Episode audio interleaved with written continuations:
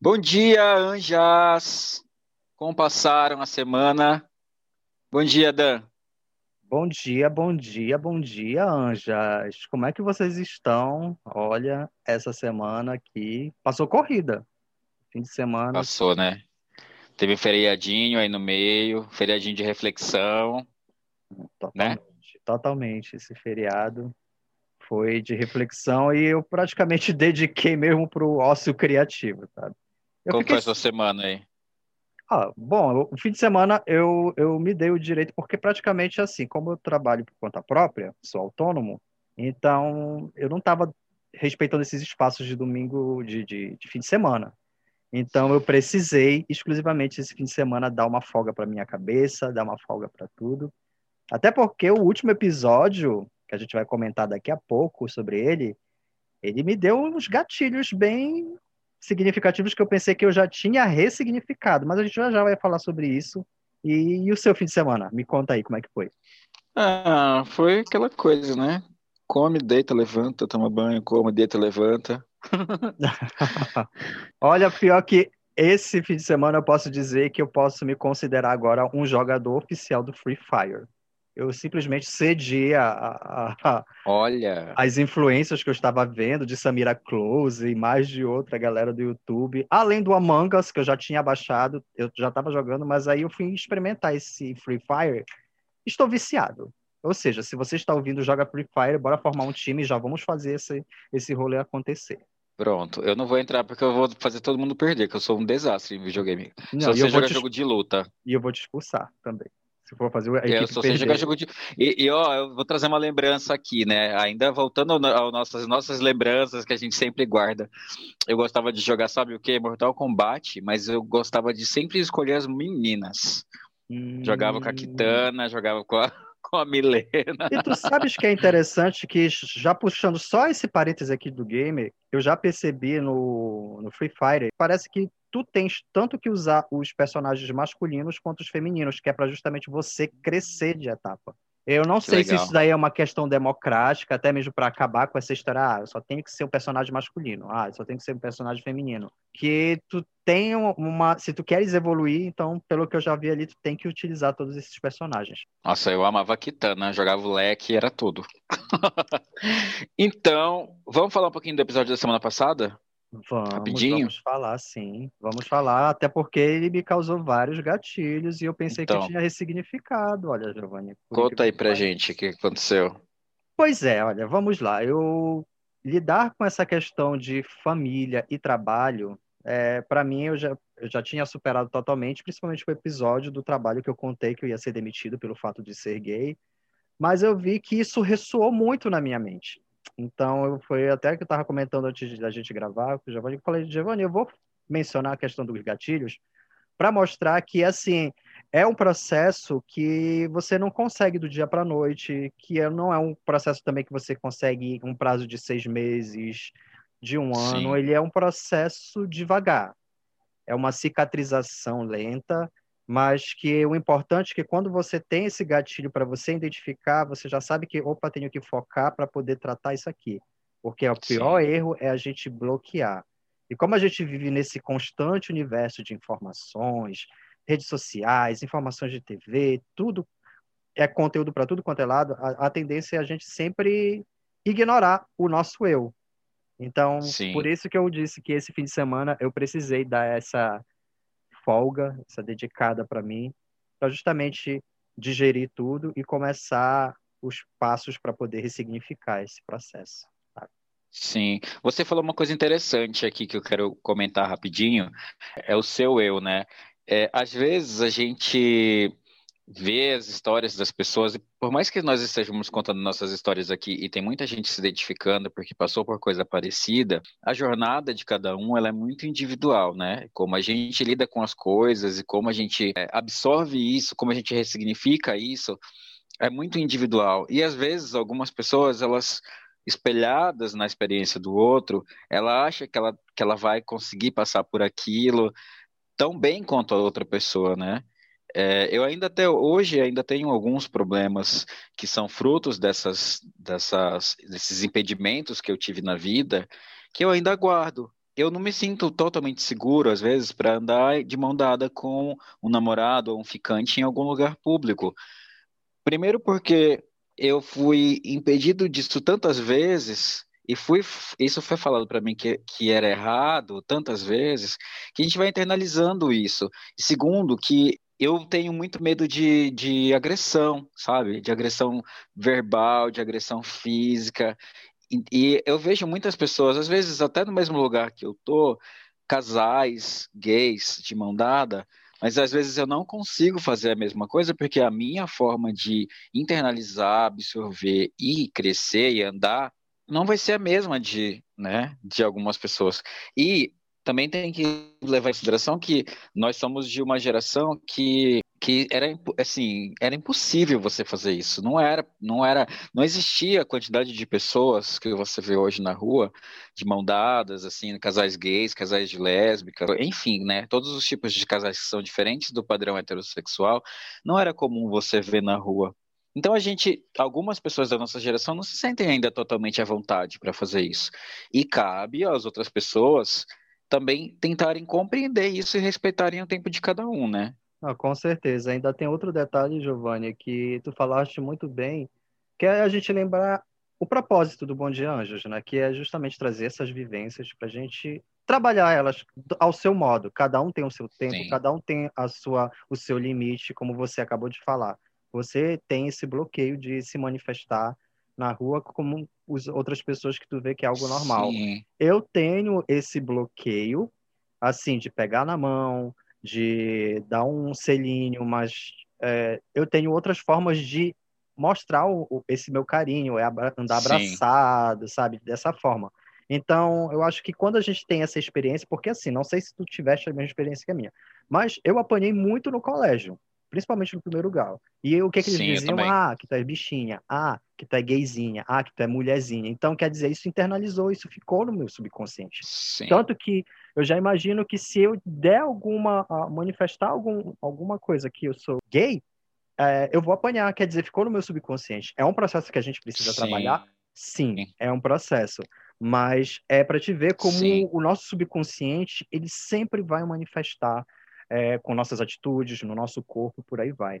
E o que me deixou com mais certeza, assim, eu fiquei pensativo, reflexivo, fiquei sim triste, posso dizer, de uma certa forma, com esses gatilhos, mas quando tu me mandaste aquele aquele print de um dos ouvintes que disse que ao escutar o nosso nosso podcast, ele se motivou a sair do armário, ele se motivou a assumir quem ele é para ele mesmo também.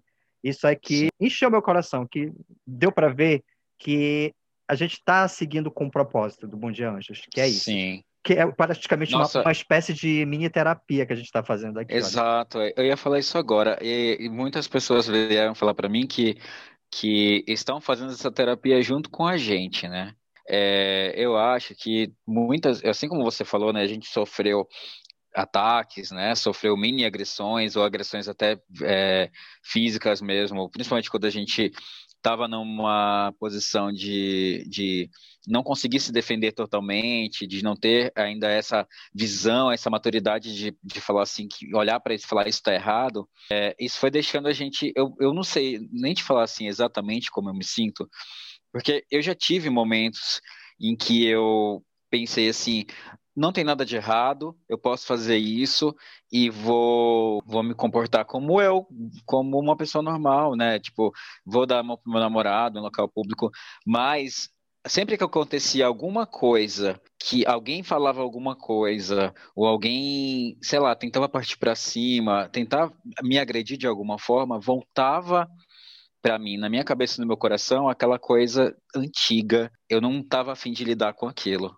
sabe? Eu não estava afim de, de passar por essa por esse tipo de, de decepção, por esse tipo de agressão. Eu não estava afim de passar por esse tipo de coisa de novo, que me fez tão mal minha vida inteira. Então, às vezes, quando a gente evita certos tipos de exposição, não é porque a gente não luta pela nossa causa, mas é porque a gente também tem que pensar na nossa, na nossa proteção individual, né? Se você está numa parada gay, que você está assim com os seus, né? Você está protegido pelos seus. Se você sofre uma agressão, você tem muitas pessoas ali para te ajudar, para te, para te defender e te ajudar a combater esse tipo de agressão. Agora, se você está sozinho ou se você está com mais uma pessoa e você está num lugar onde você não se sente seguro e alguém vem te agredir verbalmente ou fisicamente, eu, eu, eu, Giovanni, eu prefiro evitar. Mas é uma, é como a gente falou, né? É cada um é, entendendo e tentando crescer no seu, na sua velocidade. E assim, a gente tem. Eu tô gostando tanto dessa, dessa identificação que a gente está criando esse vínculo com os ouvintes que toda semana a gente tem áudio aqui, né, que a gente recebe. Inclusive, a gente vai Sim. colocar já um aqui para a gente escutar. Bora lá? Vamos. Bom dia, Anjas. Meu nome é Júnior, eu tenho 31 anos e sou de Cosmópolis. Eu adorei o episódio da semana passada e adorei a indicação que fizeram de Queer as Folk, uma das minhas séries favoritas de todos os tempos. Valeu, continue sempre assim. Olha só, Queers of Folk simplesmente é, é um ícone, né, no, no universo Sim. LGBTQ+, né? Eu acho que fez parte da vida de um monte de gente, né? Totalmente, totalmente. Quem nunca ou assistia de madrugada no sem volume ou no volume baixo, porque tinha algumas cenas sexuais, né, fortes. Totalmente. Ou, ou comprava o DVD pirata para assistir escondido depois, né? Totalmente. Então, Júnior, obrigado. Com certeza, Quiz of Folk é uma série que está na nossa vida ali. Que inclusive acho que a gente vai dar para fazer um podcast lá na frente só sobre Chris of Folk, né, Giovanni? Tá, tem, tem acho tanta digno. coisa ali. Pra... Inclusive acho digno. Tanta coisa ali para destrinchar que com certeza vale um episódio, sim. Afinal, eu tô no meu local de fala, filmes e séries, então é mais fácil de eu começar. Então a gente tem mais um áudio aqui, bora lá escutar? Vamos lá. Oi, pessoal, bom dia. Meu nome é Diego, eu tenho 30 anos e sou de São Paulo. Eu tenho me identificado muito com as coisas que vocês têm mencionado todas as semanas, tenho refletido bastante, me fazendo relembrar coisas que eu nem lembrava mais. É, eu passava tardes dançando El Chan com meu primo, ele ele era a Sheila Mello e eu era a Sheila Carvalho. As festinhas de família, eu sempre liderava as coreografias, era incrível. É muito legal como muitos de nós passamos pelas mesmas situações. Estou curtindo bastante vocês. Agradeço de coração a iniciativa.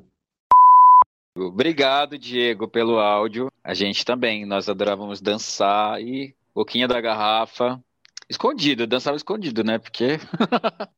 Não, e você detalhe, dançou? Ah, horrores, dancei horrores, mas eu não comecei pela boquinha da garrafa porque era condenado lá em casa, né? Mas depois todo mundo se entregou à hipocrisia, né? Admitiu que era hipocrisia. Mas assim, o que deu para perceber é que ele falando ah, que ele e o primo dele dançavam, um era Sheila Carvalho outro era Sheila, Sheila Mello, a gente percebe como o Chan teve as suas principais eras com Carla Pérez e Débora Brasil Sheila Carvalho e Sheila Mello, né? Depois daí, Sim. não vingou mais, por incrível que pareça. Tanto que tem os revivals, traz essa galera de volta, mas, enfim. Mas também dancei muito, e Diego, muito obrigado pelo áudio. Adorei que está causando essa conexão, a gente está se identificando, e é isso. O Bom Dia Anjos está aqui para a gente compartilhar histórias, tá? Lembrando que também, né, Giovanni? Histórias, uhum. você tem uma história, nós temos e-mail, que é para você mandar suas sim. histórias para a gente ler aqui, que a gente vai ler sim que é o bomdiaanja@gmail.com. Depois a gente fala mais lá na frente, ok? Isso. Vamos então falar do nosso tema da semana. O tema da semana vai ser relacionamentos à distância. Ai, meu Deus. Quem nunca, né? Ai, muito. Eu acho que é até redundante a gente falar, porque, tipo assim, a maioria das pessoas gays, principalmente que viviam naquela época do começo da internet, a gente queria conhecer gente de todo lugar. E nessa de conhecer gente de todo lugar, o comecinho das redes sociais ali, do Orkut, do MSN, a gente acabava conhecendo pessoas que tinham os mesmos interesses que a gente, sejam eles filmes, séries, música, Lembra das comunidades do Orkut? Eu tenho medo do mesmo. Aí as pessoas entravam nas comunidades e elas iam conversando, e aí a gente acabava se interessando por alguém, e não necessariamente essa pessoa era da nossa cidade. É, e a pergunta que não quer calar, que é, relacionamento à distância, ele dá certo? Ele é uma coisa que a gente só vê em cinema? Mas aí, trazendo para o nosso contexto Lá no passado, a gente pensava, não, dá certo, é o amor da minha vida. Porque para começo já vamos puxar já do contexto passado dos episódios passados. Tivemos uma infância ali que a gente teve inserido, vamos chamar assim de chipzinhos na nossa cabeça do que era ser gay nos anos 80 e 90. Crescemos com essa ideia, Sim. crescemos com esses preconceitos, essas barreiras, esses bloqueios. Aí depois a gente, se, a gente se encontrou um pouco na internet, como você acabou de contextualizar. Aí o que, que acontece? A gente começa a conhecer as pessoas e aí a gente tem a nossa primeira experiência com relacionamento à distância, tudo dessa forma, e a gente Sim. acredita que aquilo ali é real. Mas a gente precisa lembrar que a gente está descobrindo todo esse processo, toda essa dinâmica. Sim. E muitas das vezes a gente acabava caindo num catfish antes desse Sim. termo, antes desse termo ter sido Existe. designado, né? Mas a gente acabava ca caindo. Você já eu, além de virgem, eu era tonto, né? Ainda tem essa. Eu era virgem e tonto. Nossa, acho que então, eu era muito trouxa, muito trouxa, porque eu acreditava então, em tudo que, que falava, né? Porque eu tenho três a, a, historinhas gay... aqui para compartilhar com vocês que você vai me dizer depois lá no Instagram se você se identifica, porque. Porque, ó, eu vou te falar, eu conheci umas gays que era giraia, sabe? Elas marcavam encontro e viajava, pegava ônibus, ia para outra cidade, se encontrava com o cara, aí casava, passava uma semana, na outra semana terminava, já arrumava outro. Era umas gay giraia. Eu nunca fui muito, sempre fui tonto assim. Nossa. E quanto mais longe estava a pessoa, mais eu achava incrível. Não, é, é como falou, né? Porque a gente sempre tem aquela história, não, não deu certo nessa, o próximo que vem o próximo. É. O próximo vai dar certo. Só que aí, a gente, com o tempo, a gente começa a identificar que existe um padrão de uma determinada história meia-boca, que a gente já tem que começar a ficar ligado. Mas aí tem a ver com, muito com o nosso emocional. Então a gente precisa sempre estar atento com o nosso emocional e nossa saúde mental, Sim. porque elas afetam muito na nossa percepção. Sim. Mas, Giovanni, tu tiveste relacionamento Diga. à distância? Você casou? Pelo que entendi, você casou. Você casou? Eu tive alguns, eu tive alguns sim, viu? Eu, olha, vou te falar aqui que meus relacionamentos à distância foram responsáveis por alguns traumas na minha vida, inclusive. Nossa. Alguns traumas pesados. Mas hoje eu dou risada, né? Dou risada. Como várias histórias pesadas que a gente contou nas outras, nos outros episódios, que hoje eu dou risada mas alguns relacionamentos à distância me causaram trauma. É, eu acho que é muito comum a gente, porque quando a gente está ali no início da, dessa coisa de conhecer gente, até porque é mais fácil a gente conhecer pela internet, quanto mais gente a gente conhece, quanto maior esse leque é, é aberto, né? Parece que é mais legal que fica. Então, eu vou começar contando, não vai ser em ordem cronológica, tá? Essa minha história com dates, ah, com dates não, né, com relacionamentos à distância. Mas eu vou começar contando a história do meu namorado que morava no Japão. Nossa! Arigato! Sayonara! Gente! Pois Conte, é, pois senta é, que lá é. vem história. Eu sabia, Conte. Eu sabia que a tua boca ia abrir desse tamanho. Eu lá na época, como eu falei, né? Eu vou, mas você foi um pouco... para o Japão para começar de conversa? Não, não, calma, a gente vai chegar ah, lá. Tá. Mas ah, tá. eu conheci, Ai, eu conheci o Meliante, eu conheci o Meliante. Ele veio para o Brasil Deus. depois. Ai, meu Deus. Olha, meu olha Deus. aonde a gente foi parar. Inclusive, uma pausa aí, já não esquece de deixar comentários sobre esses casos, tá? Porque a gente precisa saber qual é a opinião de vocês e se vocês passaram por algo semelhante lá no Instagram. Bom dia, Anjas. Olha, eu duvido que alguém tenha passado por um parecido comigo, com esse, porque esse daqui, ele é bizarro. Eu, às vezes, quando eu conto, eu, quando eu tento lembrar de tudo para poder contar para alguém, eu começo a lembrar pedaços do quão trouxa eu fui, do quão tonto eu era. Mas vamos lá. Só lembrando aqui que, como eu estava falando, né, não está por ordem cronológica dos meus casos à distância. Eu resolvi começar com esse para chutar a porta já. Eu conheci um garoto que eu não vou nomeá-lo. É... Chama de Faust, chama de Faust, faz que nem o Luba. Arrumar, vamos arrumar um nome japonês para ele? Ai, mano. Porque ele, era, ele morava no Japão. Ele vai se chamar Giban. Lembra do Giban? Não. Giban, enfim, era de um desenho japonês. Vou chamar ele de Giban. Eu conheci o Giban através do Orkut. Eu acho que isso foi meados de 2004, mais ou menos. E aí eu comecei a conversar com o Giban, e aí eu mandava mensagem para ele, ah, eu te acho tão bonito, e ele falava também te acho tão bonito, não sei o que, não sei o que, não sei o que. Eu gerava que o Giban morava no Brasil. Eu conheci Giban numa comunidade chamada Eu Amo Orientais. E aí eu achava que o Giban morava no Brasil. A gente, na época, eu não tinha passado não, ainda Só meu uma MSN. pausa aqui, só uma pausa. É porque vocês não estão vendo a nossa cara, mas aqui, quando ele falou, ah, eu achava que ele morava aqui no Brasil, eu dei uma olhada aqui para ele que ele. Não, mas olha só, o Orkut, ele não trazia todas as informações que a gente precisa. Ok. Na verdade, o continua. Orkut era um, era um, era meio chatinho de você descobrir coisas sobre as pessoas.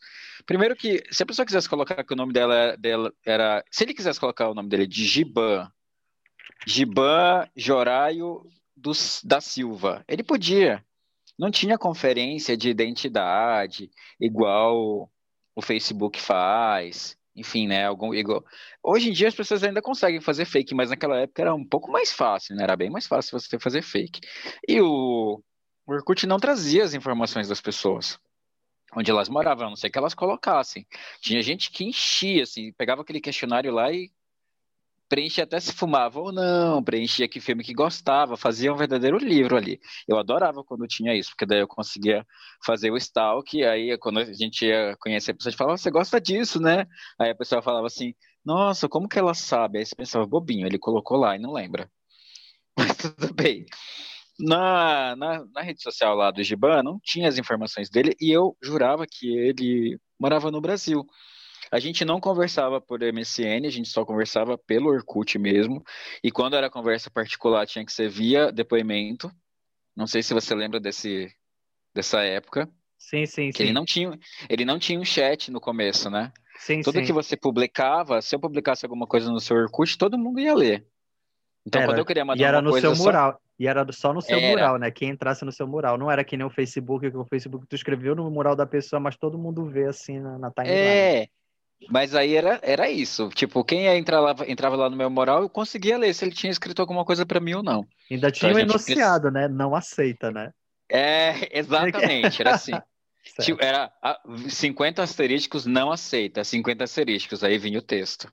E quando era para deixar um depoimento para a pessoa, você também tinha um padrão para escrever, né? né? Que, é, que é Danilo, que mal conheço, mas já considero pacas. Ai, essa frase, meu Deus do céu. Teve uma hora que eu Enfim. peguei um ranço dessa frase, de tanto que o pessoal escrevia no depoimento, que eu, eu comecei a excluir esses depoimentos.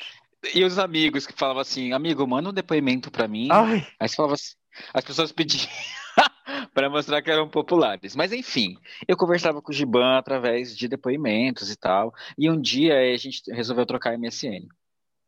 Aí eu, eu lembro que era um sábado de manhã. Aí eu entrei no MSN, adicionei o MSN do Giban e tal, coloquei uma, uma letra de música bem da hora para ele ficar impressionado, né? Porque a gente, o status do Facebook, do, desculpa, do MSN tinha que colocar uma letra de música e tal, que era coisa descolada. tu colocava letra aí? de música? Eu colocava, eu colocava trechos de música da Kelly Clarkson, da Avril Lavigne, várias coisas. Gente, eu colocava, era. Eu militava sem saber que eu tava militando, meu Deus céu. Frases de efeito. Frase de efeito horrenda, né? Porque, ai, gente, meu Deus do céu, eu não era normal. Enfim, continua. Ai, ai, ai. E aí, eu tava lá de manhã conversando com o Giban, e, ah, oi, tudo bem, tudo bem, nossa, interessante, você, quantos anos você tem? Aquelas várias perguntas de prática que a gente fazia, né, para quem a gente tinha acabado de conhecer. Quantos anos você tem? Qual a sua altura? Não sei o quê. Na época do MSN já dava para mandar foto, já era a época da câmera digital. Ah, me manda uma foto, e a gente mandava foto, as que tinha no computador, né? Qu- Quando você tirava foto na câmera, tinha que achar o cabo para você transferir para o computador para você conseguir mandar. E aí ele falou assim para mim: Eu tô indo dormir já, amanhã a gente conversa mais. Aí eu, como assim tô indo dormir? São tipo 9 horas da manhã. Ele é porque eu moro no Japão. Aí eu, "Ah, meu Deus, eu arrumei um namorado no Japão. Eu já tava me considerando namorado dele, né? Tinha acabado de conhecer. Mas eu Você já queria, tava, eu já queria, tava vendo teu casamento lá no Japão, eu né? queria que fosse. É, aí, eu- aí as minhas, as nossas conversas eram assim: era ele chegando no trabalho, do trabalho dele lá no Japão, e eu indo pro meu trabalho aqui no Brasil, porque lá era, aqui era dia, lá era noite, né? Então a gente conversava sempre no comecinho da manhã. Aí ele falou para mim que ele era brasileiro, que ele morava um tempão no Japão, que ele estava pensando em voltar, mas ele não sabia como ainda se ele voltava ou não, mas que ele tinha uma viagem é, programada para o Brasil é, num período de assim uns seis meses, uns quatro, cinco meses depois daquela nossa conversa, ele estaria no Brasil, já estava com a viagem marcada para vir para cá. Aí eu, ah, legal, né? A gente vai se conhecer, e aí eu ia conversava todo dia com o Giban, o Giban me mandava foto, me mandava coisas do Japão, de, de desenho, ele desenhava, fazia uns desenhos super bonitinhos, de desses desenhos fofo, kawaii, sabe? Tipo Hello Kitty e tal. Me mandava desenho que ele escaneava, tirava foto com a câmera. Aí, ah, eu vou comer isso. Aí mostrava o que ele ia comer. Aí eu fui me apaixonando por esse menino. Pela internet. Uhum. E aí eu falei pra ele, eu falei, olha, eu acho que eu tô apaixonado por você. Nunca tinha nem visto o menino, Ai. nunca tinha beijado o menino, nada, nada, nada, nada. Mas estou me apaixonando por você. Você vê como era tonto, né? E aí ele, ah, eu também. E aí eu falei, olha, o que que você acha da gente ser namorado um do outro? Tu falou. Falei. Meu O que você acha da gente ser namorado um do outro? Eu não julgo. Quem sou eu pra julgar? Porque a minha história tem mais uma coisa parecida com essa, mas vamos lá. Aí, eu, aí ele falou assim, ah, mas não sei, porque ah, é, tipo, a gente não se conhece, né? A gente, sei lá, a gente vai se ver só daqui a um tempo. Eu, ah, mas eu já tô gostando de você, eu já tô gostando bastante de você. Ele, ah, eu também tô gostando de você. Eu falei, ah, então vamos, vamos namorar virtual e aí a gente vai, vai vendo o que que dá. Quando a gente se encontrar, a gente vai se beijar, vai ficar junto e aí a gente vê se rola. Eu lembro que ele, eu morava em Campinas Super simples, e ele, né? Super simples a é, situação. ah, mas ah, eu tava Não, tão, porque a gente era novo, tem tudo isso, né? Mas assim, Era, nossa cabeça era toda é simples, né? Era tonto, novinho. Pois é. A internet ainda era novidade nessa época, né? E aí ele. A gente ele aceitou. Aí a gente ficou nessa de se falar sempre de manhã e tal. E o tempo foi passando, foi ficando perto da vinda dele pra cá. Eu morava em Campinas, a cidade que ele viria era Limeira, que é do lado de Campinas, então daria pra gente se ver. É, eu comecei a fazer várias coisas, comprei vários presentes para ele. Aí eu comecei a ler tudo sobre a cultura japonesa. Aí eu aprendi a fazer vários origamis, assim. Aí eu peguei, eu li em algum blog lá que existia um negócio que você tinha que fazer mil tsurus e fazer um pedido. Se você fizesse mil tsurus, o seu pedido ia se realizar, um negócio assim. Eu nem lembro direito como que era isso, mas eu come- comprei um monte de papelzinho colorido, papel de seda, de, de origami, já cortado para tamanho de origami, e comecei a fazer mil tsurus. Eu lembro que eu, Mil nessa época, eu trabalhava, era, eu trabalhava num call center, e aí eu colocava as meninas da minha fileira tudo para dobrar tsuru comigo enquanto a gente atendia cliente. Aí Meu- tá lá, eu dobrando o tsuru, aí eu levava tipo uma caixa para o trabalho, e ficava dobrando o tsuru enquanto eu atendia cliente e ia jogando dentro da caixa. Eu e as minhas amigas. Aí, no dia que ele chegou de viagem, já no mesmo dia que ele chegou de viagem, ele veio para Campinas, ele deixou as coisas dele lá. Ah, vamos, vamos marcar da gente se ver numa balada e tal. Aí eu falei, ah, tá ótimo, mas eu quero te encontrar antes da gente entrar na balada, porque eu queria entregar os tesouros para ele. E aí, pode rir. Aí a hora que ele chegou, primeiro que ele era um pouco diferente da foto. E talvez eu fosse também, não sei. Porque a gente sempre, Como? Ah, a gente sempre manda as fotos assim, né, no melhor ângulo, com a melhor luz, não sei o Não, quê. diferente como? Tipo, altura e tudo. Eu não tinha Altura. noção da altura dele, eu não tinha noção que a altura que ele tinha. Ele falou, mas eu não tinha a menor noção, né, de altura. Eu imaginava assim que ele tinha mais ou menos a minha altura. Mas Uhum. ele era mais baixo que eu. Mas ele era diferente, assim, da foto. Na foto ele tinha uma pele de seda, assim. Aí chegou na hora nem era tanto assim. Tipo assim, ele era bem mais bonito na foto do que ele era de verdade. Uhum, Mas dava pra ver que era ele. uhum. Aí a gente se encontrou. Aí eu falei pra ele, ele falou, olha, eu fiquei lendo sobre a cultura japonesa, resolvi fazer isso aqui pra te dar, não sei o que e tal. Aí ele pegou a caixa, assim, eu percebi, sabe quando uma pessoa tá com vontade de rir, mas ela dá aquela. ela dá aquela segurada. Ela fecha a boca dela e a boca dela fica assim, meio dobradinha, sabe? É. eu percebi isso. Hoje eu, eu, eu acho que eu ia, teria feito a mesma coisa, não sei. Mas assim, eu fui muito fofinho e ele foi muito idiota. aí ele, aí ele, ah, obrigado. Aí pegou e colocou dentro da mala do carro. Qualquer... Aí tinha um, tinha um bilhete de uma cartinha dentro. Ele não nem leu a cartinha que eu tinha escrito. Eu tinha escrito uma cartinha de três páginas para ele. Aí ele colocou lá, só pegou, eu abri a caixa, viu os títulos, nossa, você dobrou tudo isso. Não, eu dobrei tudo isso e tal. Aí ele pegou, colocou na mala do carro e a gente entrou na balada. Aí tá, estamos lá dançando e tal, aí Ai, entramos de mãos dadas. que eu sei como é que vai terminar essa história, mas vai lá, continua. entramos de mãos dadas na festa e aí, enfim, a gente começou a se beijar, Aí eu falei assim, eu tô, vou lá no bar pegar um refrigerante e já volto. Voltei, quando eu voltei ele tava meio esquisito, assim, eu acho que ele, eu não sei, né? Tava, ele recém-chegado no Brasil, no meio de uma balada, cheio de homem bonito e tal. Ele começou a ficar meio estranho. Aí depois eu falei para ele, ah, eu vou ao banheiro e já volto. Depois que eu tomei refrigerante, fui ao banheiro, voltei. Quando eu voltei, ele tava beijando outro menino. É o que no meio da pista. Que acontecer aconteceu que eu tava imaginando que ia acontecer. ah, eu fiquei tão chateado. Mas assim, eu não falei nada, não fiz nada. Eu falei assim. Fiquei pensando, né? Ah, meu, ele acabou de chegar no Brasil, não sei o quê, mas, poxa, a gente tava namorando, né? Ai, gente, cabeça, né? olha, olha só, né? Pra te ver o nível de, de o nível de trouxice. A pessoa tá sendo, é. tá sendo ali passada a rasteira, ela, não, ele tá fazendo isso assim porque chegou do. Ai, não. Como a gente era. Gente. Eu vou fazer, vou fazer igual a, aquela moça lá da, que foi na, no Esquadrão da Moda, falou um monte de coisa, depois ela queria que a gravação não fosse ao ar. É a minha imagem, é a minha imagem, meu amor.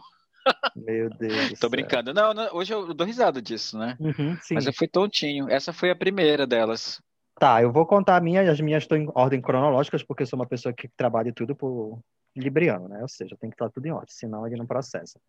E assim, vou contar o primeiro que eu fui o trouxa mais trouxa dos, dos primeiros, afinal foi um do primeiro. É, foi em 2002, num fórum que eu entrei, comecei a fazer parte. Não sei se vocês lembram que existia é, uns fóruns, tinha os sites específicos, os blogs, e eles pediu assim o teu, teu e-mail e tudo para te fazer parte de um fórum que eles iam compartilhar e-mail, ia ter troca entre esse grupo e tudo nessa lista.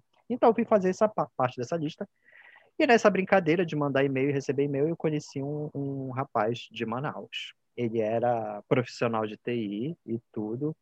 E eu, leso, é, todo, todo, aqui em Belém a gente fala todo abestado, caí no papo dele, dizendo, vamos chamar ele de Alejandro.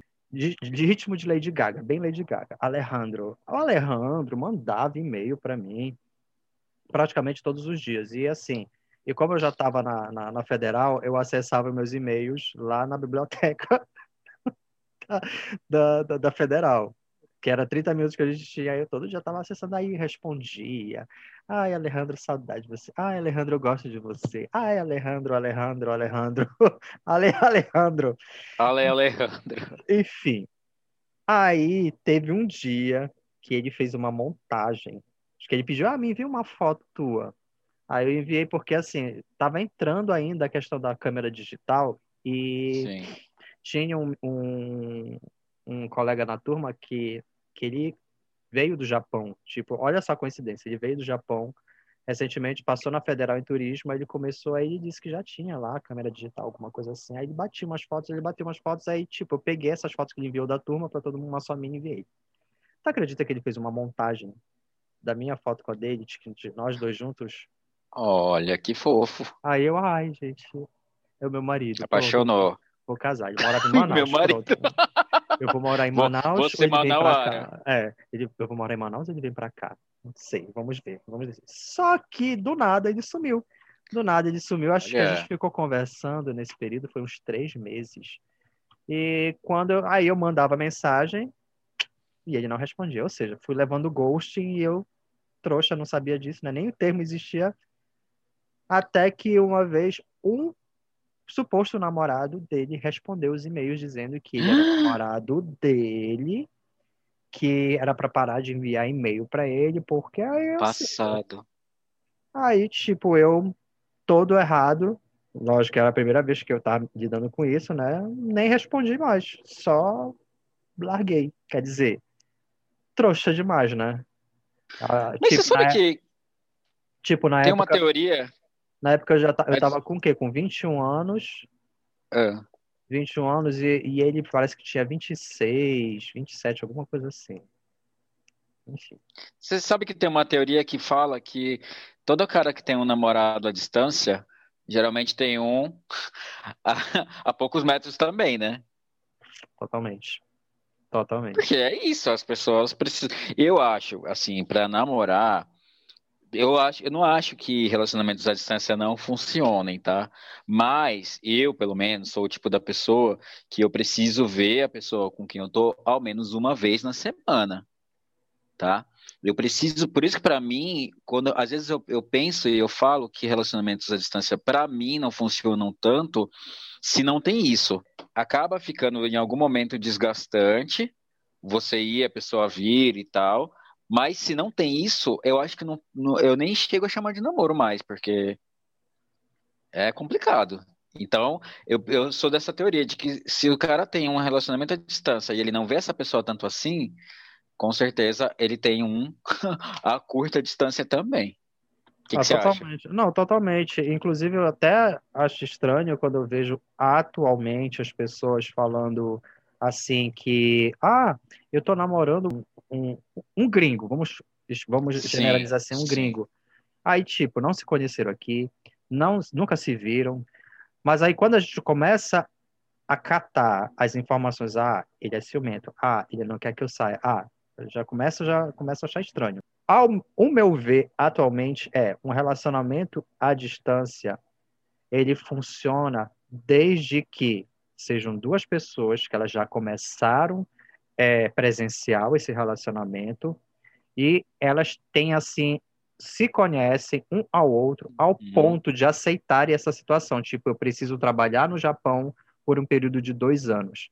É óbvio, é óbvio, principalmente falando de, de, de, um, de um, da cabeça de um homem, que ele vai ficar com alguém lá.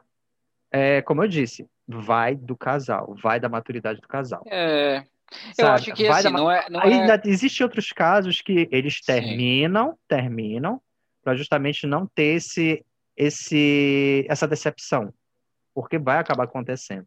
Sim. Mas, assim, vai muito do casal. Agora, assim, uma pessoa do nada, que se conhece, assim, eu acho improvável, lógico, que a gente tem exceções, porque eu tive lá no meu grupo jovem, lá do Centro Espírita, um rapaz que ele conheceu uma menina no bate-papo, eles conversavam Sim. direto. Ela era de Brasília, ele aqui de Belém. Eles se conheceram, ele foi até Brasília. Acho que eles ficaram uns, uns seis meses nisso. E eles se casaram. Deu certo. Sim. Foi uma exceção. Eles têm filhos e tudo. Beleza. É, então, mas, mas para algumas pessoas funciona. Para mim, para o Giovanni é mais difícil. Mas eu já vi casos assim de dos, dois amigos que se conheceram ficaram é, interessados um no outro, aí um vai, o outro volta, aí vai, o outro vem. Só que aí chega no momento em que alguém tem que decidir se mudar. Porque eu acho que conforme a relação vai caminhando, é, natu é natural que, que as pessoas é, encurtem essa, até por questões práticas e também por questões emocionais, que elas encurtem isso esse negócio de ficar indo e vindo, para que o relacionamento funcione. Então, eu conheci os casos que eu conheci de relacionamentos à distância que deram certo, chegou um ponto da relação que um dos dois teve que se mudar. Então, eu não acho que é impossível. Eu, eu acho que para o Giovanni é mais difícil. Mas já tive é, histórias. Eu te contei uma, contei uma bizarra, né? Eu escolhi a mais bizarra, que nem era um namoro de verdade. Eu já tive namoros de verdade, de ver, de ficar com a pessoa, de transar, tal, tal, tal, à distância. Que era assim, eu tinha que viajar, a pessoa tinha que viajar, e funcionou. Funcionou por um tempo. É, terminou não por conta da distância, terminou por outras razões, mas enquanto a gente estava junto, estava dando certo, entendeu? E eu consegui, assim, eu não não não mijei fora da bacia nenhuma vez. Assim, eu consegui me manter na linha e tal. Eu acredito que ele também tenha se mantido na linha, mas a gente terminou por outras razões, mas era era um pouco desgastante, vou, vou ser honesto com você. Não, ainda tem outro detalhe, Giovanni, porque é, eu me lembro que nesse mesmo dia que. Teve um dia, na realidade, que esse mesmo rapaz, que era do grupo jovem, foi comentar essa questão de relacionamento à distância, que foi. que era interessante que lá no Ivon Costa, onde eu participava, eles traziam temas da atualidade e falavam dessa questão Sim. de namoro virtual, namoro à distância, falavam muito isso frequentemente. Isso era em 2000 e já porque já estava em alta já 2003, 2004, o Orkut já estava começando a entrar por aí, todas as redes sociais, então uhum. já era uhum. uma coisa que estava presente. Então ele foi comentar sobre essa, essa, experiência dele, que ele conheceu a menina de Brasília, que eles estão apaixonados e tudo, que é uma dedicação. Inclusive a irmã dele falava que ela achava um absurdo, que tinha vezes que ela chamava ele para ir para festa e ele não queria porque a, a, a namorada dele tinha dito que não era, porque ela sentia ciúme e tudo. E então aí o nosso coordenador falou o seguinte, assim, olha, não, o meu objetivo não é jogar um balde de água fria, mas eu quero que você apenas reflita no seguinte ponto: você está dizendo que você está muito apaixonado por ela, assim como ela diz que vocês estão apaixonados por vocês. Mas tem que lembrar um seguinte detalhe: vocês só vão ter a prova dos nove se você realmente se gostam quando vocês estiverem junto na frente um do outro. Porque o que, que acontece? Sim muitas das vezes a gente tem a tendência de mostrar sempre a nossa melhor versão. Ou seja, eu vou gostar de tal música, eu vou ser uma pessoa Sim. paciente. Quando tu errares com alguma coisa, eu vou falar: ah, não, sem problema, relaxa, não, você não incomoda. Ou seja, ele disse que isso aí é uma tendência. Por quê? Nós fomos, fomos criados nessa estrutura de sermos Sim. educados e de mostrarmos sempre a nossa melhor versão. Só que quando for já a convivência, essa aproximação presencial que a gente vai começar a identificar. Olha, ele tem aquele defeitinho ali que é comum em qualquer ser humano. Uhum. Então, aí ele estava querendo dizer o seguinte: eu só estou falando isso para ti, para te começar a colocar os pés no chão, porque pode dar certo, como também não pode dar certo. E você precisa estar tá ciente que isso é, uma, é, uma, é um processo natural. Dá certo e não dá certo. Ele ficou chateado e tudo. Aí ele chegou com ele, depois eu vi que, tipo, quando terminou a reunião, ele chegou lá para conversar com ele.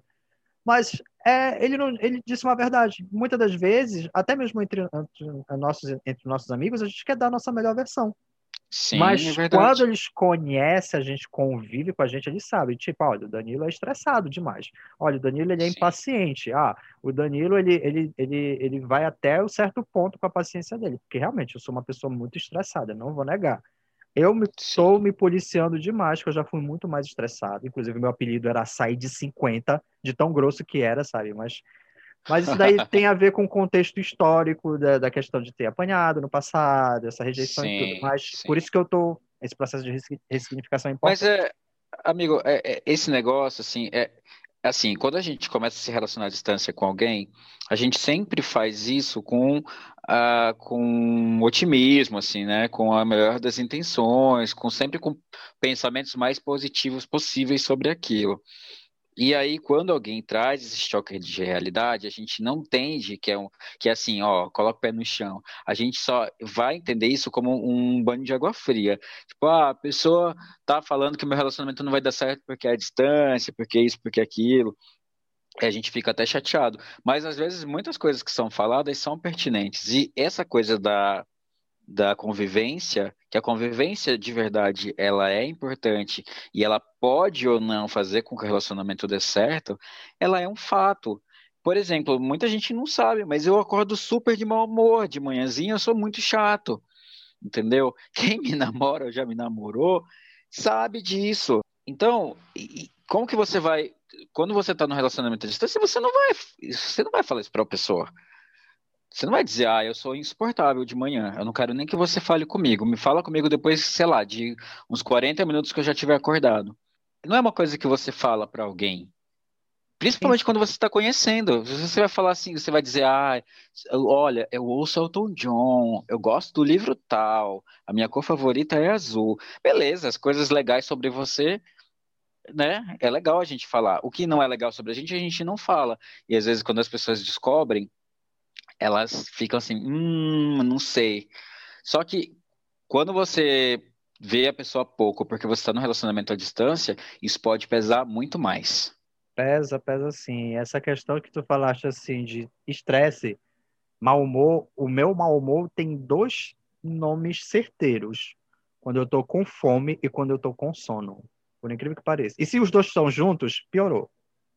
Mas o que que eu faço? Aí que tá o problema. Aí que tá o problema, não. Aí que tá o X da questão, que é quando eu tô nesses momentos estressado e com fome, ou com sono, ou com os dois, eu fico calado. Então, quem me conhece já sabe, ele está ali até tudo isso passar. Mas tem uhum. gente que uhum. fica insistindo. A pior coisa é a pessoa ficar insistindo. Ah, mas por que tá assim? Ah, porque não deve ser assim? Ah, porque... Ou seja, vira um coach da, da, da, da para transformar o mau humor em alegria. Gente, isso não dá Sim. certo. Inclusive, falando dessa questão da melhor versão, tem a minha segunda história, né? Que eu já tive essa experiência à distância com essa pessoa e a gente se encontrou. E eu conheci a partir do Orkut, por incrível que pareça, que foi em 2004. Quando a gente podia acessar no Orkut, a gente descobria quem visitava teu perfil e tudo, né?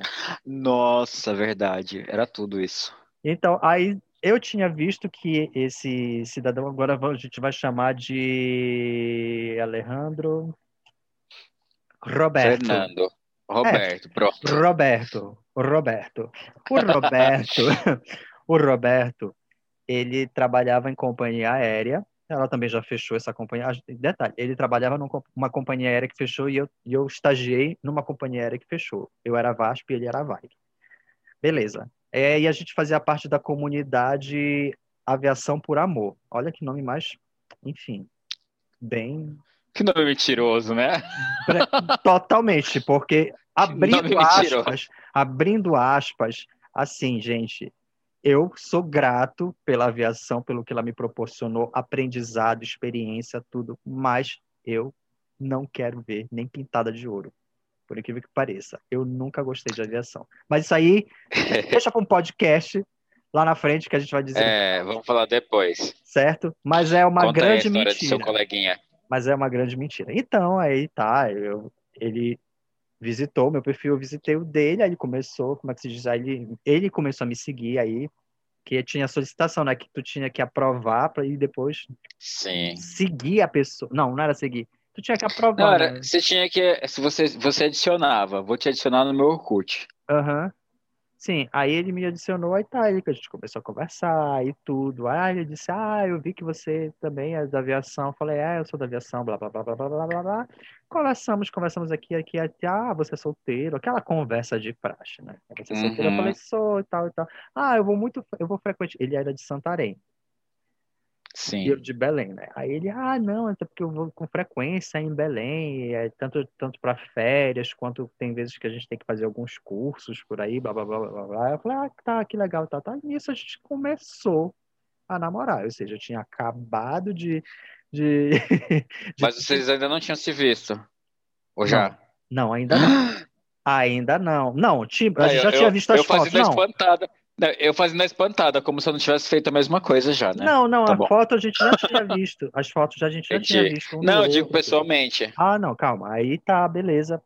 Aí a gente conversando, aí com, casou dele ter, ter tido uma semana de folga, porque assim, a gente tinha essas folgas compensas de fim de semana. Só que aí Sim. ele na, na Varig, ele tinha uma mais, mais flexibilidade por conta do cargo dele. Ele era, se não me engano, um cargo de supervisor na época, então ele poderia juntar aí tudo. Na época, porque hoje em dia é uhum. é totalmente diferente, né? O supervisor, ele praticamente ele não tem folga. Aí ele veio para Belém, a gente saiu, a gente, ele ficou hospedado aqui em Belém, tudo que lógico que em casa aqui ele não ia ficar, né? Enfim, não era assumido, né? Sem condições, né? Então, aí a gente saía, aí era engraçado que ele falava que, que eu era estagiário, né? E aí as minhas coisas de dinheiro era tudo contado. Aí o dele, não, deixa que eu pago, eu economizo seu dinheiro, o que é meu é seu. Aí, ah, mano, Maravilha. E para te ter noção, quando ele Olha... voltou para Santarém, ele me mandou presente do dia. Ele era mais velho? É. Não, aí a gente já tinha uma diferença de idade tipo de três anos. 2004 eu tinha o quê? 23, é 23 e ele era 26, ele tinha 26. Aí ele me mandou presente de dia do namorado, ele mandou Olha, já 26 já tava sendo o Sugar Daddy já, né? nem tanto, nem tanto porque eu tinha 23 já. Não, tipo, é, daí fala assim: não, meu amor, economiza o seu dinheiro para você estudar na Europa, deixa que eu pago. Não é isso. Aí, olha o presente que ele tinha me mandado. Ele mandou, foi o, DVD da, da, da Avril Lavigne, o ao vivo, o primeiro dela, e o CD, aquele skateboard, né? Skate, skateboard. Sim. Aí ele mandou e tudo. Só que aí a gente ficou por seis meses nisso, conversando. Começou a ficar estranho nesse rolê ele começou a demorar a responder, porque nós dois trabalhávamos de madrugada e tinha os pontos certos que a gente mandava mensagem um para o outro, tipo meio-dia, depois 18 horas, depois 21 horas. Era mais ou menos nesse tempo. Ele começou a não responder essas mensagens, e era por SMS ainda, ainda por cima. Aí eu comecei já a achar estranho e tudo, já percebi uma distância. Aí quando até que acho que ele foi um quatro dias depois, sem ele responder, aí ele disse que estava chateado porque não tinha previsão de, de vir aqui para Belém, não tem previsão de, de a gente se ver de novo e não sabia como é que ficaria todo esse processo. Então, o que que eu identifiquei aí? Já estava terminando, mas ele não tinha coragem de terminar.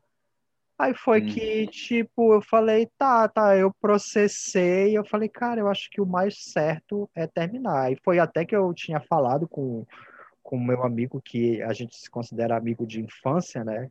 O Thiago, Sim. esse eu posso falar o nome dele. Ele falou assim: olha, olha, amigo, vou te ser sincero, para vir com esse papo, é porque ele tem outra pessoa e tudo, então acho melhor, como tu és uma pessoa que tu já tá pegado nele, então melhor terminar tudo.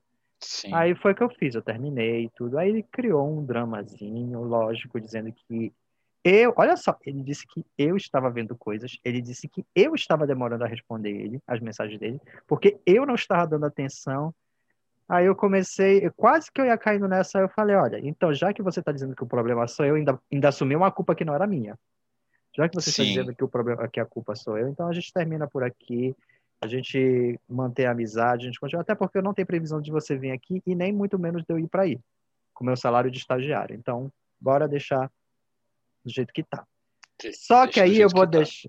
Só que aí eu vou te contar que tem um, é. cro... um crossover dessa história. Ai, meu Deus. Porque o meu próximo relacionamento à distância que eu tive conheceu ele. Mas conte Eita. as suas. Conte a sua história que depois eu conto esse crossover, estilo American tá. Horror Story. Olha, é só antes de eu falar da próxima história, eu só quero comentar uma coisa aqui. Ouvindo isso que você disse, hum. me fez pensar uma coisa aqui, que é engraçado que às vezes é, algumas coisas vão começando a acontecer e a gente que não percebe que elas estão acontecendo, né? Os padrões de comportamento, por exemplo, a pessoa começa a falar com você e aí ela é super carinhosa, ela responde na hora, ela tá sempre ali perto e tal. E aí depois ela começa a não responder, mas não responder sem uma razão aparente. Não é porque ela está ocupada, porque quando a gente está ocupado, a gente fala que a gente está ocupado e com o que a gente está ocupado. Então a gente justifica porque a gente não pode dar atenção para aquela pessoa naquele momento, né? Acontece que algum, em alguns casos as, quando a pessoa às vezes não quer mais, ela acha que simplesmente ela, ela dar sinais, ao invés dela falar o que está rolando, é mais fácil, porque tira dela a responsabilidade de, de ter que dizer que não quer mais, né? Então, o que, que ela faz? Ela começa a não ser tão carinhosa, ela começa a não ser tão presente, para que você perceba e fale, hum, não tá legal, eu acho que eu não quero mais. E aí, quando você fala que você não quer mais, ela fala, Nossa, tirei o peso das costas, porque eu não sabia como fazer isso. Mas na verdade ela já estava fazendo, né? E a gente também não estava percebendo isso. É só, a gente só percebe quando chega num ponto em que tá muito. Tipo assim, já começou a ficar insuportável. A pessoa, de fato, tipo, te deixa três, quatro, cinco dias sem resposta e você não sabe se ela tá viva, se ela tá morta. Aí, tipo, quando chega nesse ponto, você fala, tá estranho, mas na verdade, às vezes já tá estranho antes e a gente nem se toca, né? A gente nem percebe. Ainda tem outro fator que o fato da gente não ter muita experiência e o fato também da gente ter uma não ter uma base estruturada é, faz com que a Sim. gente acredite que nós somos o culpado, que nós somos o responsável pela situação, que nós é, tínhamos como Sim. mudar. Então, assim, é, é passado esse peso para a pessoa e a gente vai começando a adquirir experiências a partir daí para identificar esses perfis, sabe? Quebrar a cara é interessantíssimo. Que é quebrando a cara que você consegue aprender muitas coisas e falar assim, bom, quando você começa a ver algumas coisas acontecendo, você fala, eu já vi esse filme, né? Uhum. Você já sabe como que, onde que isso vai parar. Então é isso que eu falo, quebrar a cara é experiência. Não tem melhor forma de aprender as coisas do que quebrando a nossa, a nossa carinha. Mas vamos lá, historinhas, mais historinhas de relacionamentos à distância. É, eu tenho uma história de relacionamento à distância que não. É, tenho duas histórias de relacionamento à distância que não são muito legais. Essa, que eu vou contar, que eu escolhi para contar, foi um namoro de. Foi um garoto que eu conheci numa boate na minha na cidade que eu morava, Campinas.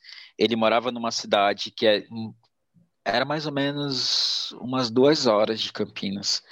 Já dá para considerar a distância, né? Duas horas de viagem. É. Já dá, né? Sim, sim. Sim, sim. Enfim, ele morava nessa outra cidade, então a gente se conheceu nesse dia. Eu fiquei muito apaixonado pelo menino já na primeira ficada que eu fiquei com ele. Ele também. Aí, nesse mesmo final de semana que a gente se conheceu, a gente. Ele ficou, em vez de ele ir embora para a cidade dele, ele acabou ficando em Campinas. Depois, no outro final de semana seguinte, eu fui para lá e aí muito rapidamente a gente começou a namorar e ficamos nessa de eu viajava, é, às vezes ele viajava, só que como eu trabalhava nessa época ainda, eu trabalhava lá no call center, na mesma época do, do japonês, né? Eu, os meus horários não eram tão flexíveis. Então, mesmo quando ele vinha para cá, tinha vezes que eu tinha que trabalhar. Aí, ou ele tinha que ficar sozinho em casa, ou ele ia fazer alguma outra coisa, e aí à noite a gente saía, ia comer, sei lá, ia passear, né? Nessa época eu já não morava mais com, meu, com a minha mãe, então eu morava com amigos, então já era mais fácil também ter o namorado em casa. E aí a gente aceitou namorar assim. É, durante bastante tempo, a gente ficou acho que uns dois anos, eu acho, namorando desse jeito. Só que depois que o tempo passou, algumas pessoas. A gente terminou, eu descobri uma traição dele comigo. Eu, teve um dia que ele falou que ele não. Falou assim: olha, esse final de semana eu não vou para Campinas porque não vai dar, não sei o quê.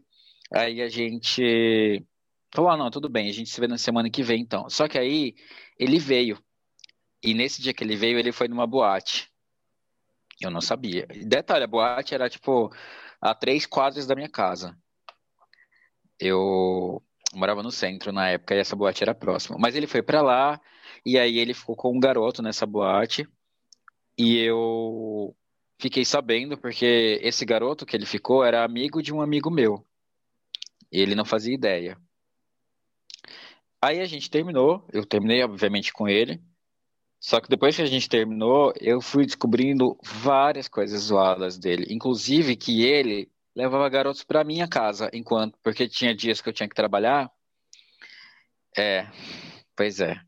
Tinha dias que eu tinha que ir trabalhar e enquanto eu estava trabalhando, ele tava, eu ficava com a chave da minha casa e ele levava outros garotos na minha casa. Gente, que perigo. Pois é, essa foi, eu acho que essa é a pior história, não só de relacionamento à distância, mas de relacionamento de uma forma geral, assim, que eu tenho para contar porque além de ter sido traído, eu fui desrespeitado, porque eu acho que se você se você vai trair com uma seu namorado com alguém, né? Pô, você levar o cara para casa do seu namorado é, é muita cara de pau, sabe? É uma cara de pau assim sem tamanho. Hoje, é, essa história não me afeta mais, mas por muito tempo isso me feriu de uma forma que eu não sei nem explicar. É meio sabe? estranho, porque assim, antes de contar minha história, falando desse contexto que tu falaste, é porque se a gente for trazer uh, o símbolo da casa, uh, é, um, é um local sagrado para ti. É um Exato. local sagrado. Ou seja, é a tua casa, beleza, tuas regras. Entra quem tu, quem tu queres, quem faz parte dela. Agora, se ela não é da, da sua, então você está desrespeitando qualquer coisa que você faça fora dessas regras. Então, Sim. quando você, como convidado, porque por mais que ele seja seu namorado, ele está como convidado na sua casa, traz outras exato, pessoas, exato. assim, nas suas costas, isso de uma certa forma, além de uma traição, quebra de confiança, é, dá para a gente analisar assim um perfil da, da, do caráter da pessoa. Isso é meio complicado, isso é delicado demais. E mesmo que não fosse ninguém para ele ficar, né? O fato dele ter levado uma pessoa na minha casa já, já, já levou uma pessoa para um espaço que era meu. Justamente, entendeu? justamente. Correndo o risco de ser permissão. assaltado, correndo o risco Exato. de você ser assaltado, descobrir, de repente tirarem a cópia da chave. A gente não sabe, cara. Tem muita gente má por aí. É, mas como a gente já estava, nós já estávamos namorando há um tempo, uhum é, eu confiava nele, né? Muito assim, a ponto de falar assim, ó, fica na minha casa que eu tô indo trabalhar e dava a chave de casa para ele.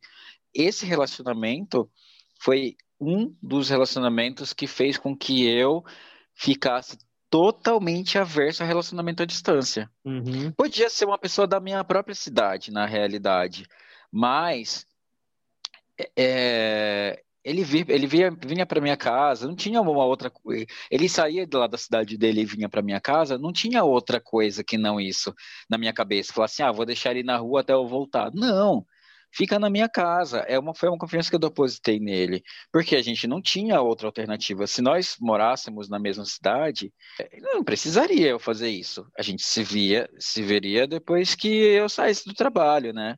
Como acontece normalmente com várias pessoas que namoram com pessoas que estão na mesma cidade. Mas o fato deles de, de ser um relacionamento à distância, eu não tinha outra chance que não dar a chave da minha casa para ele. E isso fez com que eu ficasse totalmente averso a relacionamentos à distância. Eu não é, volto a dizer, não é que eu não acho que eles não funcionem. Eu vejo para muitas pessoas ele funcionando mas eu não tenho boas é, lembranças, eu não tenho boas histórias para contar de relacionamentos à distância, e é por isso que o Giovanni não gosta muito. E só para abrindo parêntese aqui, antes de eu contar a minha última história aqui sobre relacionamento à distância, é a gente pegando a alegoria do vampiro. A gente sabe que o vampiro, para ele poder entrar na tua casa, ele precisa ser convidado, né? E assim, o vampiro ele é uma figura do mal. Lógico que a gente tem agora é, romances que retratam que eles têm vários tipos de, de, de aspectos é, de caráter e tudo, né? Mas antes eles, a figura que a gente tinha era essa. E a gente já percebe por aí. Porque o que, que a gente já entende daí? Porque o vampiro, independente do que seja, ele respeita a regra da casa. Ele só vai fazer alguma coisa contigo por, se tu permitir sendo que esse teu permitir é, é ele vai te ludibriar para ser inocente. Então aí, aí a gente pega essa alegoria aí para a gente ter cuidado com a nossa casa, ter cuidado porque ela é um espaço sagrado, ela é um espaço, é o teu templo e que quando a gente percebe que tem pessoas que não respeitam isso, que não tem esse esse não tem cuidado, né, meu? Não tem esse cuidado, não tem essa consideração, então já é, já tem que começar a observar, opa, a gente hum, ele não faz, não tem que fazer mais parte desse o meu ciclo de amizade. Então, Sim. é um caso que a gente precisa ficar atento, né? Não, eu, eu só ia complementar que, eu só vou complementar que eu gostava muito dele, muito mesmo, assim, eu era extremamente apaixonado por ele. Então, pode ser que, de repente, alguns traços de, de personalidade não legal, assim, aparecessem, mas o fato de eu estar muito apaixonado fez com que eu não enxergasse. Não, com certeza. É, mas é isso, é vivendo e aprendendo e a gente pega essas experiências para a gente poder não recair nos mesmos erros e até mesmo a gente Exato. alertar, principalmente alertar, que é isso que é, que é essencial, né? Bom, a minha Sim. última história, na realidade, ela se iniciou para conhecer em 2006, mas assim, de fato, ela começou em 2011. Então vamos lá que a historinha tinha Nossa, É, porque olha só, o que que aconteceu? Nessa companhia aérea que eu passei nove anos, que não vamos citar o nome aqui, porque ela não, ela ainda existe, tá? Eu tá, entrei, é eu outra, entrei, não é aquela. isso, eu entrei em 2006 e saí em 2016, certo? Tá. Foi nove anos porque ela não completou, quando eu saí, não completou os dez anos, porque eu tinha entrado em setembro de 2006. Então, qu- quando eu saí, foi em março de 2016, só para ficar claro, então não tinha completado os 10 anos. É, a gente, era de costume dessa, dessa empresa, quando você entrasse, como a maioria das empresas, é você ter que ir para São Paulo, que é onde é a sede da maioria das empresas, para você fazer os cursos de ambientação, de integração, tudo isso daí. E, Sim. nesse, e nessa minha turma entrou uma galera, acho que foi no total 67 pessoas de todas as bases do Brasil. Então, aí a gente formou um grupo por e-mail, que a gente conversava tal e tal, a gente conversava por lá e tal, e tinha um menino que ele era de Joinville. Vamos chamar esse menino de Joinville de Fernando. Certo? Só que aí a gente conversava, falava normal, só que eu estava namorando e ele também estava namorando. Então a gente não prosseguiu, a gente sentiu o clima, a gente só que a gente começou a, opa, peraí, não.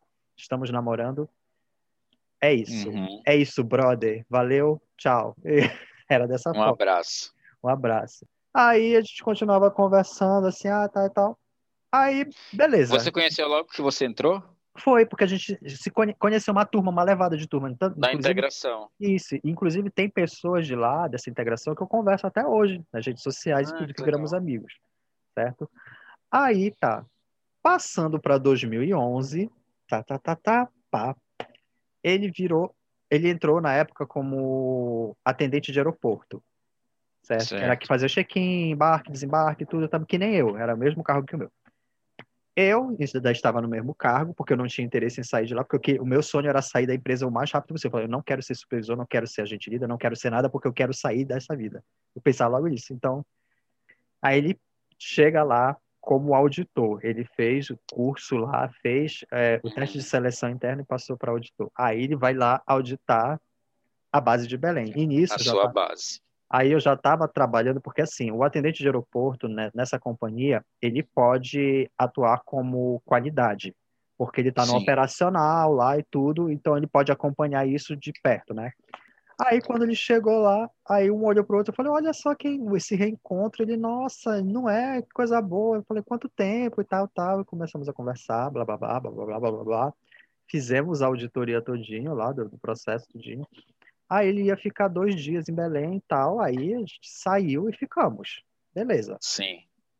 Já Porque- estavam solteiros os dois nessa época. solteiros, então a gente é a oportunidade que a gente tem de ficar. né? Beleza, ficamos.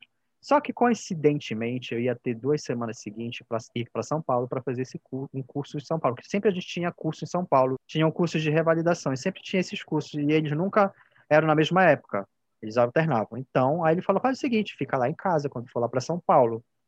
E era um e era um curso que eu ia ficar quatro dias lá. Beleza. Aí ele simplesmente soltou no penúltimo dia antes de eu ir embora. Ele falou: Ah, a gente deveria casar, né? Aí eu, casar. E eu leso, trouxa, acreditando. Falou, falei, ah, que legal, que bacana, eu falei, vamos. olha que lindo, que nossa, é, é o destino, né? A gente deixou de ficar lá em 2007 vai ficar em 2011 e casar. Olha o nível da carência da pessoa, né? Isso porque eu já estava envolvido e tudo. Sim. Beleza. Ele jogou essa daí, eu falei, é, isso daí é uma coisa que a gente conversa depois e tal, e tal, e tal. Aí casou que três semanas seguintes eu iria para São Paulo de novo. Aí eu fui falar com ele, tudo. Aí, aí eu falei brincando assim, brincando, brincando, mas falando a verdade. Falei, e aí, a gente vai casar mesmo? A gente vai casar mesmo? Aí, mano, ficou logo todo desconfiado, arredio. Não, não, mas tu não acha casar? Não vai dar certo, tu morando aí em, em Belém e eu aqui em São Paulo. Aí eu Nossa, mas foi ele, ele que propôs e depois deu pra trás? Então, ele que propôs isso, sabe? Isso que é estranho, sabe? Esse costume das pessoas começarem e depois fazerem parecer que é tu que começa. Mas é empolgação, né? Tem aquela empolgação também da hora, né? Às vezes tu tá ali no, no, no Vucu, sai até eu te amo. Depois uhum. você vai falar, ixi, que aí, que eu falei? Aí, só sei te falar que aí começou a ficar redil. Aí do nada, faltando acho que uma semana para ir para São Paulo, Aí ele falou: Ah, deixa eu te falar, é porque na realidade eu tenho um namorado e ele está. Na época estava tendo a questão da gripe do H1N1, que nem estava tendo o processo aqui do Covid, né? Mas ela não teve com tanta intensidade, mas já estava tendo esse surto, né? Aí, ah, ele tá com H1N1, por isso. Aí quando a gente ficou, aí eu tava com ele, mas a gente não tava ao mesmo tempo. Assim, eu já identifiquei que era mentira pelo seguinte ponto. Porque não batia as informações com quando a gente ficou aqui em Belém, com quando eu fiquei lá em São Paulo, porque independente disso, não tinha tempo dele ficar tanto tempo afastado, principalmente porque o teoricamente o namorado dele residia em São Paulo, não trabalhava com aviação, não trabalhava com viagem, então e se teoricamente eles estavam dizendo que eles tinham uma frequência para se ver, como é que eu fiquei quatro dias lá na casa dele e ele não foi nenhum desses Sim. dias? Não tem como. Enfim, pelo menos aí eu, eu, foi o que eu entendi assim que era mentira. Então foi essa experiência mas tem um pequeno detalhe. Te hum. lembra que eu falei do Te lembra que eu falei do crossover do meu de Santarém? Sim. O Roberto? Pois então. Ah, era ele. De eu vi, antes de eu vir para cá, aí ah. ele foi comentar: "Ah, você você conhece o Roberto, né?" Eu falei: "Conheço, conheço sim. A gente namorou." Aí ele: ah, "Vocês namoraram?" Sério? Aí eu falei: "Por que você está perguntando? Você ficou com ele?" Aí ele, não, a gente ficou e tudo. Aí eu, quando vocês ficaram? Aí casou que ele disse o seguinte. Eu me lembro que o, que o Roberto tinha comentado que tinha feito uma viagem para Porto Alegre. Uhum. Isso foi quando a gente tinha, já estava namorando, foi em 2004. E ele disse que conheceu o Roberto em Porto Alegre, porque o, o Fernando tem parentes lá em Porto Alegre. E eles se conheceram numa festa e eles ficaram lá. Hum. Aí eu falei, ah, quer dizer que vocês ficaram. Aí ele disse, mas vocês namoraram mesmo? Porque ele disse que ele era solteiro e tudo. Ele disse que não tinha compromisso nem nada. Inclusive, ele propôs até em casar. Eu falei, ah, gente, o que, que essa galera tem? Ele propôs para ele casar, aí ele veio e traz, traz essa responsabilidade para mim, casar comigo. Quer dizer, Aí eu me lembro que teve o uma. O Fernando época... queria casar com alguém, não interessa quem, né? Ele só queria. Ele queria casar com alguém. Justamente. Gente, que carência. Justamente. Aí. Não, quem queria. Quem? Peraí. Vamos. vamos Fernando, Fernando vamos, de São Paulo. Vamos organizar. Não, quem. Essa questão, quando eles se conheceram, quem propôs o casamento foi o Roberto, de Santarém. Ah, entendi. Aí por isso que eu Entendi. falei que o Roberto jogou pro Fernando que queria casar, não deu certo, aí jogou para mim, ou seja, para a, a... Era o, é o parabola do fantasia, né? Né, totalmente. Então, olha só, aí quando eu falei, gente, o cara de Santarém foi conhecer em Porto Alegre o menino que eu acabei de ficar. Sendo que eu hum. conheci em 2000. Olha, olha a cagada, olha o Brasil que andou. o Brasil que eu quero. Aí eu fiquei. É, o Brasil que eu quero, né? Esse, sem limites, né? Então, aí eu fiquei. Eu, eu entendi que nem você. Falei, bom, relacionamento à distância, ele só vai dar certo para quando essas pessoas já começaram algo presencial e quando tem um objetivo comum. Porque quando não se tem um objetivo comum, quando assim vai às cegas e vai pela empolgação, a tendência é não dar certo, porque aí eu já puxei aquilo que o meu coordenador falar. A gente sempre vai trazer a nossa melhor versão Sim. na frente da pessoa, porque aí quando a gente for embora, cada um para sua casa, a gente vai ser o Giovanni vai ser o Giovanni, o Danilo vai ser o Danilo, Sim. o Fernando vai ser o Fernando, o Roberto vai ser o Roberto, o Alejandro, Alejandro, Ale Alejandro. Então, quer dizer, eu comecei já a evitar esses relacionamentos à distância. Eu prefiro ficar assim namorar presencial. Se bem que, né, eu sou suspeito para falar, né, que a minha lista de, na de namorado, né? Roberto Justus, é, Fábio Júnior. enfim, isso é mas, é sinal, isso é sinal, mas olha só, isso é um detalhe, é porque eu gosto de namorar, e eu não vou Sim. deixar de namorar por conta de, de, de decepção. Não, mas é, é, é, assim, você vai testando, vai dando, vai, às vezes dá certo, às vezes dá errado. Não, deu, não é porque um deu errado que você fala, ai, nossa, eu no, no Brasil não tem homem para mim, eu sou a Xuxa. Não tem isso. Você tem que ir vivendo e se relacionando até você encontrar alguém que, que, que dá certo. E, e tem uma coisa muito que as pessoas falam assim, que eu acho muito errado, uma fala que a pessoa fala assim, ah, namorou cinco anos com uma pessoa, aí termina e fala, ai, não deu certo. Cara, deu, deu por cinco anos. Sim, sim, justamente. Deu certo por três meses, deu certo por seis meses, não interessa. Mas no tempo em que você estava ali com a pessoa, estava dando certo. Depois passou a não dar mais, mas por um tempo deu. E, e é interessante a gente valorizar também, né? Esse, essa, essa época que as coisas estavam funcionando, porque quando a gente termina o relacionamento também, a gente só valoriza o que, a parte ruim, né, da relação. E não é só de parte ruim que as relações existem, né? Tem coisas boas também. Não, totalmente. E, inclusive, eu estava vendo um, um vídeo, a Maíra com a Thelma, com a Thelma do BBB. Ah, sim. Que ela estava analisando era, os prints de mimimi de macho, né? E ela estava comentando a Thelma, ela disse, gente, é, a gente tem que parar com esse medo de tipo, ah, casar, ah, eu não quero casar. Tá, a pessoa não quer casar, beleza, é um direito dela. Mas não fica criticando das pessoas que ficam casando. E as pessoas que estão casando não precisam sentir culpa se de repente vê que o relacionamento mudou a afetividade.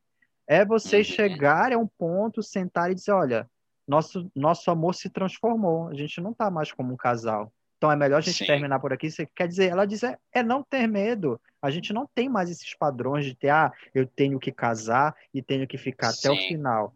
É, e é justamente isso. Quando a gente traz essa questão do. Eu falo assim, da, de, do Danilo.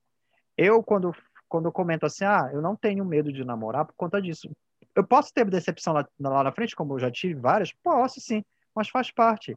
Mas eu me privar de viver relacionamento é, é acabar me anulando com medo de sofrer. E uhum. acaba que, sem querer, eu atraio essas pessoas que são oportunistas, que gostam de brincar com as pessoas, que trazem, que fa fazem um relacionamento abusivo, ou seja, quando a gente tem muito essa preocupação, a gente acaba atraindo, né? Sim. E é importante a gente perceber quando o relacionamento se transforma, né? Eu já passei por isso, de relacionamentos assim, que eu amava muito uma pessoa e, e o tempo foi passando e esse amor foi se transformando numa amizade. É, eu acho que é interessante você já entender esse momento e fazer alguma coisa com isso antes que as pessoas comecem a não se respeitar mais.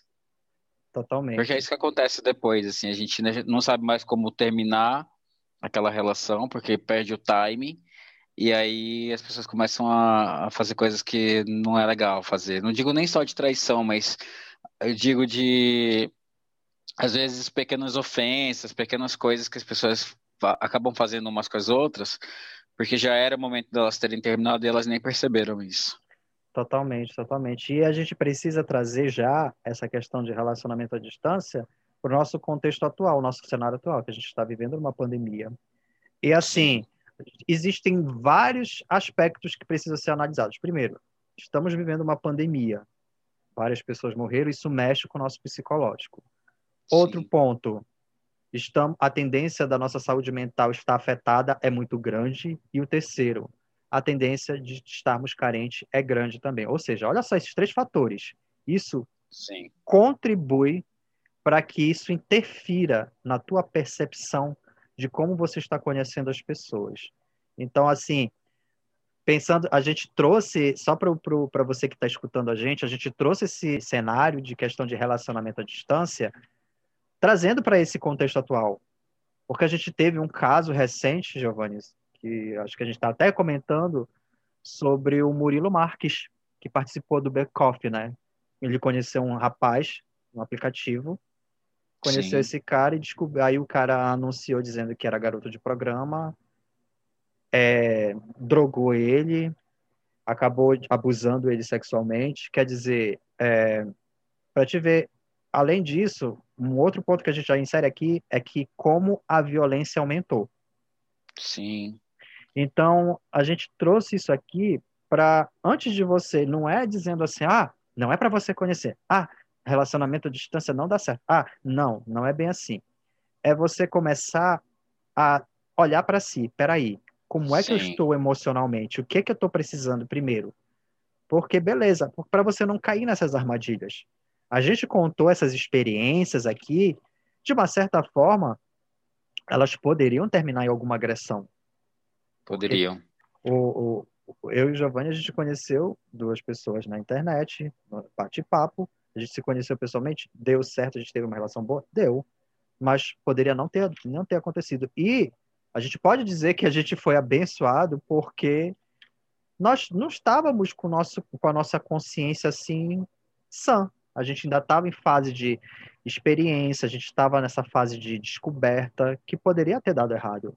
Então a Sim. gente trouxe isso daqui para justamente causar essa reflexão, para você se autoanalisar, ver como é que está o seu emocional, como é que você está lidando isso, para você poder é, não cair nessas ciladas. Tem alguma coisa? E tomar certos cuidados, né? Tem que tomar alguns cuidados, assim. Eu lembro que eu tinha muito isso, assim, eu gostava de, quando eu gostava de alguém que era de fora, ah, vamos se ver, pegava um ônibus e ia, às vezes não falava para ninguém, sabe, e ia, ou a pessoa vinha e eu não falava que ia receber alguém de fora. Então, eu acho que são cuidados que a gente tem que tomar, porque, principalmente quando a gente não conhece a pessoa, ou a gente acabou de conhecer a pessoa, é sempre legal a gente falar para algum amigo, ou para algum colega, assim, olha, é, vou para tal lugar. Se você for encontrar alguma pessoa de aplicativo, se, a gente sempre tem algum amigo de confiança, né? Fala para o seu amigo de confiança, manda o seu, a sua localização do Uber, alguma coisa assim, porque é sempre importante a gente tomar cuidados quando a gente está indo conhecer pessoas que a gente não conhece, porque a gente não sabe o que a gente vai encontrar, não é? Totalmente, totalmente. É então, o é que é que alguns estudiosos dizem, né? Se não dá para evitar, então que tenha uma espécie de plano de ação de contra riscos. Contra riscos. E como você falou bem, é se, se quando for uma, por exemplo, em outros casos, né? A gente está falando aqui casos extremos, gente de aplicativo, mas se você estiver conhecendo alguém virtualmente, estiver se envolvendo com alguém virtualmente também, tenha, tenha tenha cuidado também com a sua parte emocional, assim. Saiba que você está se você é, perceba se você está preparado para isso, para ter um relacionamento à distância. Perceba se a pessoa também está preparada para ter um relacionamento à distância e combine as coisas, porque combinados nunca saem caros, né? Bom, é só lembrando, Giovanni, antes da gente finalizar o podcast, né, que como a gente citou o nome aqui do Murilo Marques, do Becoff, deixar o recado para ele aqui, né? Murilo, se você estiver escutando o Bom Dia Anjas, fique sabendo que o Bom Dia Anjas solidariza com você, tá? Com toda essa situação e espera que você se recupere da melhor forma possível. Uma situação bem delicada essa. Então, vamos para nossas dicas da semana? Vamos. Então, eu começo? O que, que você vai trazer? Pode começar você. O que, que você vai trazer aí pra gente de legal? Olha, hoje, como a gente falou sobre relacionamentos à distância e tudo, eu não trouxe um, um conteúdo LGBTQ. Eu trouxe um conteúdo que eu acho que todo mundo vai gostar pelos dois atores. Ele se chama A Casa do Lago. É um filme com a Sandra Bullock e o Keanu Reeves. E ele justamente trabalha essa questão de relacionamento à distância Tipo, eles se comunicam é, em tempos diferentes, em épocas diferentes. E assim, tanto que eles marcam o encontro, olha, eu vou encontrar você aqui e tal e tal. Só que como eles perceberam que eles não vão se encontrar, eles deixam as impressões dele, olha, eu, eu passei por aquele lugar e senti esse, esse, essa brisa aqui, esse, eu tomei aquele sorvete que você indicou daquela cafeteria, ou seja, aquela coisa bem gostosa que tem, que por incrível que pareça, num relacionamento à distância, quando ele é de uma uhum. forma é, assim agradável, a gente tem essa mesma emoção e a gente percebe nesse filme esse trabalho emocional. Então, por isso eu trouxe esse, esse filme. É, por mais que ele seja algo, entre aspas, surreal, mas nada passa de uma metáfora. Então, eu sempre recomendo que quando for assistir um filme, é, esqueça da realidade e procure entrar no universo do filme, que fica bem mais fácil, porque quando ele termina, aí sim você vai processar para sua realidade. Porque se você for trazer da sua realidade de imediato, ele vai ficar um pouco confuso. Mas quando você entra nesse universo dele, fica bem mais fácil e até mesmo gera debates interessantes ali. Certo, eu vou falar de um filme. Esse filme não é muito recente, vou falar dois, tá? E também não são relacionamentos necessariamente a distâncias, mas ele, eles acontecem através de, de mensagens de computador. O primeiro que eu queria indicar é um filme um pouquinho antigo chamado Mensagem para Você, da Meg Ryan e o Tom Hanks. É um filme muito bonitinho, muito fofinho. É, eu acho que ele tem na, nos streamings atualmente. Não tenho certeza, tá? Mas se você não achar, tem no, no YouTube, você consegue alugar o filme por lá. Esses filmes mais antigos acabam sendo bem baratinhos. E o segundo filme que eu queria indicar chama Com Amor Simon. Hum, ele é um filme. É verdade. Não é tão antigo também. Acho que ele é de 2018, se não me engano. Sim, sim. E ele conta também a história de um garoto que se apaixona por outro, mas eles não sabem, né? Um não sabe quem é o outro, eles conversam também por e-mail. Até que, enfim, né? Vai ter uma reviravolta aí que eu não vou contar, porque eu quero que as pessoas assistam. É um filme muito bonitinho e ele deu origem a uma série também, um spin-off, mas eu recomendo assistir o filme, que é bem bonitinho. Ah, só um parêntese aqui, quando tu mencionou a questão do streaming, eu dei uma pesquisada na internet que eu esqueci de falar, né, do streaming do da Casa do Lago, né? Ele também realmente não está disponível até o momento no streaming, mas de novo, reforço, nada que o movimento nas redes sociais não faça. Mas eu pesquisei aqui, ele está disponível tanto como você acabou de falar no YouTube quanto no Google Play Filmes, que é para você alugar. E os dois filmes o Mensagem para Você ele tá 7,90 e a Casa do Lago também, 7,90 o aluguel. Só lembrando que o processo, só lembrando que o processo de aluguel por essa plataforma do YouTube ou do Play Filmes é: você alugou, você tem 30 dias para poder assistir. A partir do momento que você assiste a primeira vez, aí você ele fica disponível para você em 48 horas, ou seja, ele vai expirar em 48 horas, certo? Então só fica ligado com esses prazos para não correr o risco de perder o filme, tá bom? É isso aí. Então a gente se vê na semana que vem. Semana que vem a gente vai ter convidados. A gente vai, vai falar do tema dates ruins. A gente ia falar essa semana, mas o nosso convidado não pôde participar, então a gente vai deixar para a semana que vem e vai ser um papo bem divertido. Nossa, dates ruins, meu Deus do céu, tem cada história que vamos trazer. Mas também a gente tem que lembrar o seguinte detalhe, Giovanni. Você que está escutando, Sim. a gente precisa escutar a sua história. Você teve algum date ruim? Você teve aquele date que precisa ser compartilhado, que você precisa desabafar? Nós aqui do Bom Dia Anjas vamos ler, vamos analisar com você, com certeza. Afinal de contas, o Bom Dia Anjas é para isso. Sim. Então, já anota Quero aí. Quero ver o date ruim de vocês. O e-mail é o seguinte, já anota aí certinho. É bom dia anja arroba gmail.com. Bom dia, anja, arroba gmail.com. Lembrando que esse bom dia, anja, não tem o S, tá? No e-mail ele não tem o S. E lá no assunto você vai colocar como dates ruins. Você pode mandar tanto ele por escrito como em áudio, que a gente vai ler aqui no ar e a gente vai conversar sobre isso, tá ok? Isso. E sigam a gente no Instagram, arroba Bom Dia Anjas. A gente vai postar lá toda vez que o, que o episódio for pro ar.